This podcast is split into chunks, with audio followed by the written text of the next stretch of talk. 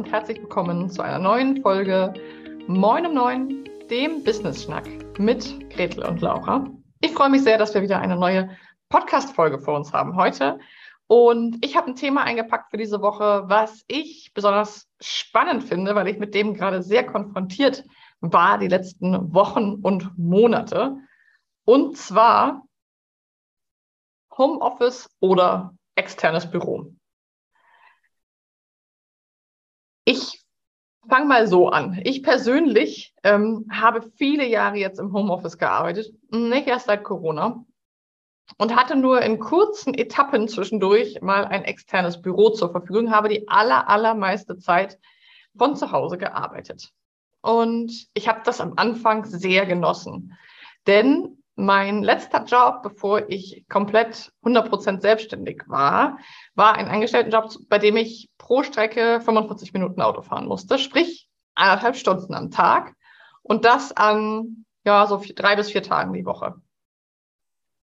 Ich konnte schon immer ein bisschen aus dem Homeoffice arbeiten. Das waren immer die Tage, wo ich nicht so viel fahren musste und einfach nicht so viel Zeit verloren habe und gerade im Winter zum Beispiel auch einfach bei Tageslicht mal draußen sein konnte und nicht immer im Dunkeln sehr viel Auto fahren und im Hellen arbeiten. Das hat mir irgendwie schon immer so ein bisschen gestunken. Und deswegen war eine große Freiheit, als ich mich dann selbstständig gemacht habe, dass ich wirklich, es war jetzt auch schon ja, 2017, also es ist schon einige Jahre her, ähm, dass ich dann einfach entscheiden konnte, ich arbeite jetzt nur noch von zu Hause aus dem Homeoffice. Mhm. Durch die Pandemiesituation hat sich die Frage dann ja auch nicht weiter gestellt. Es war jetzt nicht die beste Zeit, um sich dann ein externes Büro dauerhaft zu suchen. Und es gab aber auch nicht mehr so die Möglichkeit, so richtig mit Coworking Spaces und Co. Das heißt, ich fühlte mich schon sehr auch dazu verpflichtet, zu Hause zu sein. Und gerade am Anfang fand ich das auch wirklich sehr, sehr angenehm. Wenig Fahrzeiten, ähm, kein Dresscode, ähm, Kosten sparen Umweltschutz, Zeit sparen, also sehr, sehr viele Dinge, die mir auch wichtig sind, waren mit dem Homeoffice erfüllt. Und so konnte ich dem eigentlich auch nichts Negatives abgewinnen, weil es ja einfach sozusagen perfekt war. Mit der Zeit habe ich aber gemerkt, dass für mich, die sowieso schon eine Person ist, die viel arbeitet, mit Sicherheit auch ab und zu mal ein bisschen zu viel im Sinne von, dass ich meine Grenzen nicht so gut wahre, die Tätigkeit im Homeoffice die große ähm, Schwierigkeit und Herausforderung mitgebracht hat, dass ich quasi meine Arbeit in meinem Zuhause hatte und somit gefühlt gar keine Grenzen mehr. Ich habe mich sehr oft dabei ertappt oder es einfach beobachtet, dass ich schon morgens beim Frühstück, vor dem Frühstück, den Rechner, ich kam wirklich, also Aufwachen, also ein gewöhnlicher Tagesablauf in meinem Homeoffice-Leben war wirklich aufwachen, erstmal Smartphone an, alle Social-Media-Kanäle checken. Was ja häufig bei Selbstständigen schon eine berufliche Tätigkeit ist, weil wir das oft nicht tun, weil es uns einfach so stark interessiert, sondern weil wir darüber auch Akquise betreiben und mit unseren KundInnen in Kontakt sind. Dann aufstehen. Ich hatte so eine kleine Maisonette-Wohnung, bin dann nach unten gegangen und unten habe ich auf dem Weg zum Wasserkocher, zum Tee oder Kaffee machen, schon mein Laptop kurz eingeschaltet. Während der Tee dann gezogen hat, habe ich schon meine E-Mails gecheckt. Und beim Frühstück habe ich schon die ersten E-Mails beantwortet. Und Social Media. Und so ging das eigentlich den ganzen Tag. Ich habe schon auch immer mal, äh, ich habe schon regelmäßig gegessen, gefrühstückt. Ich habe auch mittags gekocht. Das fand ich sehr angenehm, dass ich dafür nicht irgendwie weg musste, dass ich äh, trotzdem mich gut ernähren konnte. Ähm, nichtsdestotrotz habe ich währenddessen noch weitergearbeitet oder zumindest war ich im Arbeitskontext. Ich hatte auch einfach dieses eine Laptop, da war ja alles dran. Und selbst wenn ich dann mal kurz eine Viertelstunde eine Doku angemacht habe, um irgendwas, um mich ein bisschen abzulenken und um was Schönes zu sehen und um ja einfach ein bisschen Pause im Kopf zu haben, habe ich nach unten gesehen, wenn das Briefchen aufging und eine E-Mail kam. Ähm, und so habe ich dann einfach den Tag weitergemacht. Nachmittags wurde gearbeitet und abends, ähm, ja, was macht man abends? Ich hatte einen wunderschönen Ofen, ich saß auf dem Sofa, ich war im Garten, aber auch nicht so viel, weil einfach diese Arbeit sehr, sehr omnipräsent war in diesem Zuhause.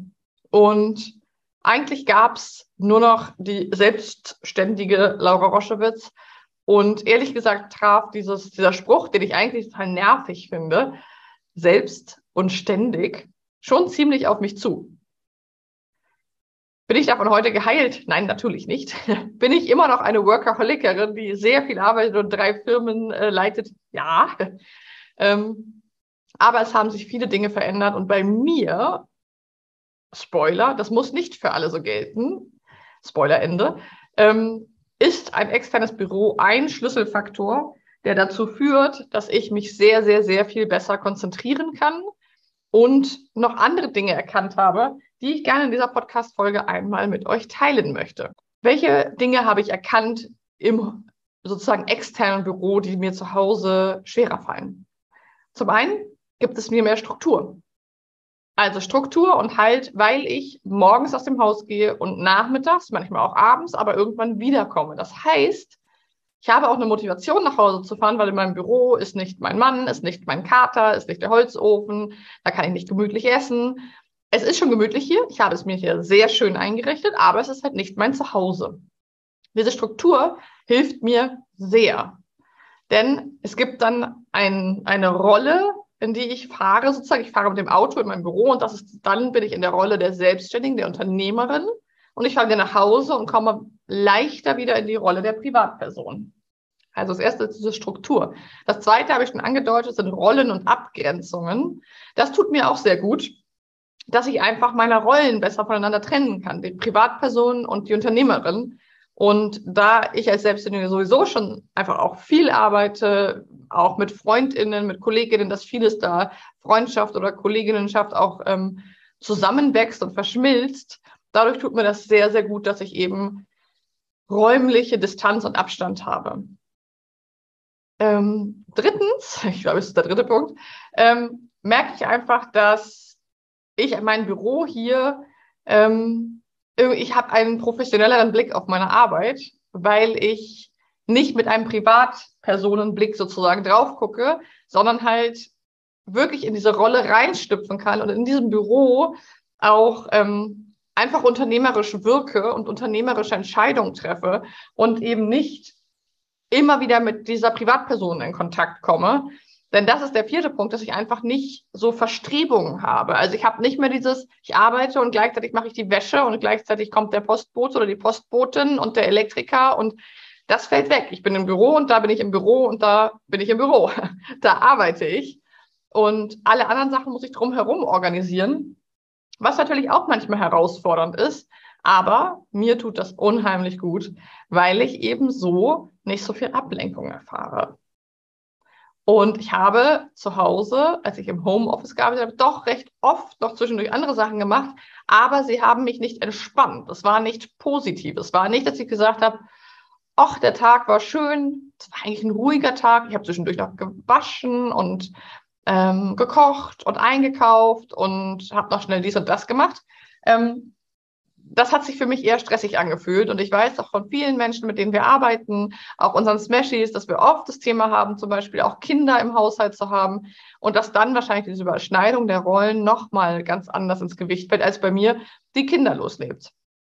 Aber zum Beispiel auch eine Katze hat, die durchs Bild läuft, die mich ablenkt, die eine Maus gefangen hat und durchs äh, Wohnzimmer trägt. Also all diese Dinge, die eigentlich mein Privatleben betreffen, ähm, switchen, swappen, schwappen so in meine Selbstständigkeit herein. Und das hat mir einfach auf Dauer nicht gut getan. Beziehungsweise ich merke jetzt, wo ich es nicht mehr habe, dass es mir sehr, ähm, sehr viel Energie geraubt hat und dass es meinen Fokus wirklich verändert hat und dass ich ähm, diese verschiedenen Rollen, die ich innehabe, nicht so gut miteinander kombinieren konnte, dadurch, dass ich irgendwie an diesem ganz einen festen, gleichen Raum war. Also ich war die Unternehmerin, die Partnerin, die, ähm, die Privatperson, die äh, Gärtnerin, die Gewächshaus, äh, der Gewächshausfan, die Katzenmutti. Ich war sozusagen alles immer am selben Ort. Und ich bin generell ein Mensch, dem es eher schwer fällt, Dinge loszulassen, abzugrenzen. Ich nehme sehr viel wahr, sehr viel auf. Ähm, ich